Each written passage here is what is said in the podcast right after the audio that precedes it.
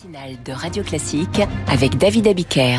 Les voies de l'économie vers 7h15 sur Radio Classique. Plus on est riche, plus on pollue. Les écologistes l'affirment. Mais est-ce vrai? Les explications de votre invité, François. Bonjour Géraldine Vassner. Bonjour. Bienvenue sur Radio Classique. Vous êtes rédactrice en chef au point, en charge de l'environnement. Effectivement, c'est un raccourci qu'on entend souvent et qui semble intuitif. Euh, les plus aisés sont les plus gros pollueurs, sauf que pas du tout. Et c'est l'INSEE qui contredit cette idée, comme vous le racontez dans un article du point très documenté. D'abord, pourquoi l'INSEE euh, s'est intéressé à cette question? Mais on s'intéresse à cette question parce que les questions de transition écologique deviennent de plus en plus prégnantes dans la société. Euh, les plus modestes ont du mal à s'adapter. Il faut acheter une nouvelle pompe à chaleur, changer de voiture. donc, les politiques commencent à s'intéresser aux choses à mettre en place euh, pour euh, organiser une forme de redistribution pour euh, accompagner la transition des plus modestes. Et cette idée de taxer finalement les riches qui seraient plus pollueurs euh, en masse euh, fait florès. Euh, du coup, l'INSEE a commencé à se dire oui, mais ah, qu'est-ce qu'on a aujourd'hui comme euh, comme données qui tout permettent d'objectiver cette idée reçue qui veut que les riches polluent plus. Mm. Et, euh, et ben les chercheurs se sont penchés sur la question. Ils se sont dit c'est beaucoup moins évident qu'on ne le pense. En réalité, euh, eh ben François, on n'en sait rien. Oui, parce qu'on se dit spontanément, on a de raison de se dire ça. On se dit les plus favorisés polluent plus puisqu'ils prennent plus l'avion et qu'ils consomment plus. Alors, euh, comment sont construites ces, ces, statistiques? On a quelques données qui sont très objectives, des données d'émissions au niveau national. Et c'est vrai que euh, le, le, le, revenu, le niveau de revenu est corrélé à plus d'émissions quand ce qui concerne le logement, c'est un peu logique, hein, on a des plus grandes surfaces à, à chauffer, encore et les transports, mieux isolées. encore qu'elles peuvent être mieux isolées, et les transports, essentiellement, en fait, c'est sur les transports que se fait essentiellement la différence. Les plus riches ont tendance à avoir des plus grosses voitures et à prendre davantage l'avion. Mais pour le reste, euh, on s'aperçoit que les émissions des, des, plus riches sont systématiquement surévaluées. Pourquoi? Parce que euh, les statisticiens ne disposent pas des données euh, suffisantes pour euh, faire des comparaisons. Donc, il faudrait regrouper tout un tas de sources qui n'ont rien à voir et qui, en tout cas, qui ne sont pas uniquement le fait d'appartenir à telle ou telle strate de la population. Exactement. Je vais vous donner un exemple. Euh, Aujourd'hui, comme on ne sait pas euh, ce que consomme précisément chaque strate de population, le, le, le la quantité de biens, leur provenance, leur euh, leur euh, intensité carbone, on part d'hypothèses. et toutes les études sont construites selon cette hypothèse que les, les émissions de CO2 sont strictement proportionnelles aux dépenses engagées par les ménages pour chaque famille de produits.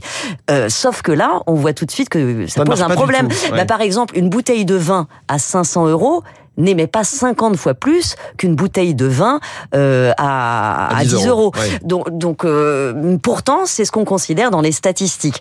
Euh, par ailleurs, seconde hypothèse, on considère qu'à l'intérieur d'une même famille de produits, euh, bah, chaque produit est considéré comme ayant émettant la même quantité de carbone ce qui est évidemment fallacieux également. Oui. Une chaise en plastique n'a pas le même la même empreinte carbone qu'une chaise en bois. Euh, des fraises euh, poussées sous serre, acheminées par bateau, n'ont pas le même contenu carbone que qu'un qu'un qu fruit euh, mmh. poussé localement.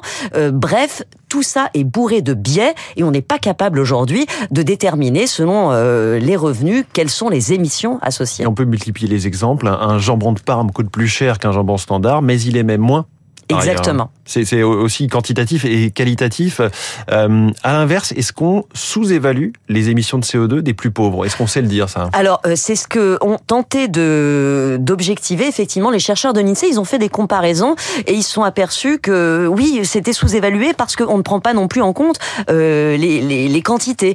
Euh, donc par exemple sur des jus de fruits, sur du riz, les émissions des, des plus riches sont systématiquement surévaluées de moitié elles sont sous-évaluées assez lourdement également pour les plus modestes. Donc, euh, ce qu'on peut en retenir, c'est que on, on, pourrait améliorer ces statistiques euh, en croisant des nouvelles sources, des nouvelles bases de données. Par exemple, l'ADEME réalise des enquêtes qui sont assez poussées euh, sur nos gestes climat, c'est qu'on interroge les gens de façon très fine sur oui. euh, sur ce qu'ils consomment, sur leur, leur, leur classe, euh, leur véhicule par exemple. Je prends un autre exemple, c'est un, un, détail, mais le, les bases statistiques aujourd'hui prennent en compte 64 items euh, pour, pour tout le monde de la consommation, ce qui est très peu. Oui. Et par exemple, pour la voiture, eh ben, il y a un item. Une voiture. Euh, dans les, l'enquête budget des familles de l'INSEE, c'est un item Mm. voiture, alors que dans la base carbone de l'ADEME, il y en a 44. Là, on peut peut-être imaginer que l'intelligence artificielle pourrait nous permettre de Voilà, multiplier, de, de granulariser un peu mieux Alors c'est ce que va s'atteler à faire l'INSEE.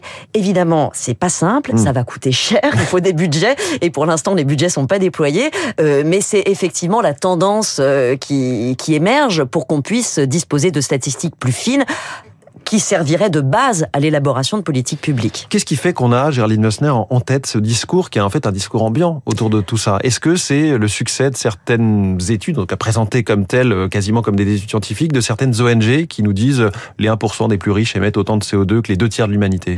Alors ça, oui, vous faites référence à l'étude de, de l'ONG Oxfam, euh, qui est très forte hein, en communication, tous les ans d'ailleurs, elle C'est du sort. très bon marketing Alors il y a cette étude-là au moment de la COP, et puis il y a l'autre étude sur euh, les, les richesses, les, les revenus. Mais alors, est-ce Euh, que ce chiffre est vrai ou pas? Alors non, il est faux, mais parce que Oxfam euh, prend en compte euh, dans sa méthodologie, elle intègre le patrimoine financier euh, détenu par les ultra-riches. Du coup, euh, pour prendre un exemple, les émissions de votre sac Vuitton sont imputées à Bernard Arnault, le patron de LVMH, LVMH, au prorata des parts qu'il détient Mm. dans les entreprises. C'est assez insensé. De la même manière que euh, euh, pour les, la, la richesse, euh, il s'appuie sur la base de données euh, de, de la banque Crédit Suisse euh, qui euh, considère dans, dans, dans ses études le patrimoine financier moins les dettes. Donc euh, ça arrive à cette aberration qu'un étudiant français qui s'est endetté pour ses études paraît plus pauvre qu'un Bangladais qui Ah oui. euh, lui n'a pas fait d'études. C'est- une aberration. Pour- Mais c'est un grand coup marketing, ça marche bien. Donc euh, c'est simple, c'est caricatural, Vous ça plaît des- énormément aux médias. Donc c'est repris systématiquement. Effectivement, si on ne fait pas le travail que vous avez fait, et vous prenez l'exemple des sacs, on peut faire la même chose sur la pollution du pétrole en disant qu'on va imputer à Patrick Pouyanné, le PDG de Total Energy, toute la pollution de nous qui prenons nos voitures? Alors euh, c'est c'est un peu plus fin quand même, Ouais. ça ils osent pas. mais euh, mais oui, une grande part est, est appliquée là-dessus. Alors maintenant, ça soulève. Je veux pas être caricatural non plus de mon côté. Mhm. Euh, effectivement. Il serait pertinent de prendre en compte une partie des investissements euh, qui sont faits euh, dans les produits les plus carbonés, Euh, mais on peut pas le faire comme ça euh, de, de façon aussi massive et, et peu fine. Euh, par exemple, euh, Total ne fait pas que du pétrole.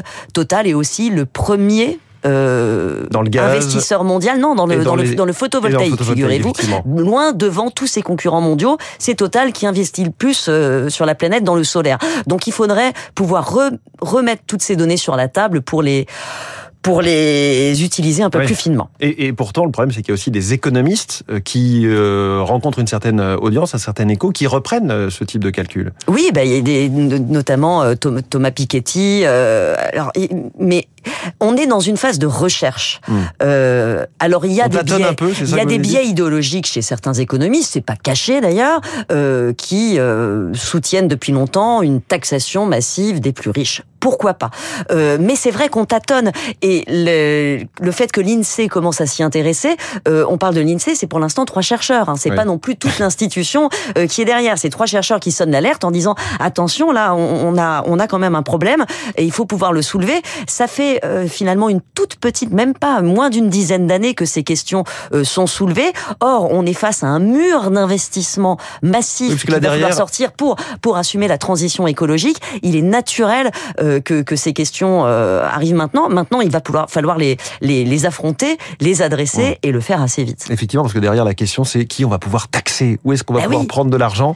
Et, et d'ailleurs, dans leur rapport sur la- le financement de la transition écologique, qui était pour le coup sans doute beaucoup plus sérieux, Jean Pisani-Ferry et Selma Mahfouz, il y a, il y a quelques Ouais. semaines, dé- démentaient hein, cette méthodologie. Bah, parlé. cette méthodologie sans apporter non plus de réponse. Mais c'est important dans le débat public. Je vais prendre un exemple.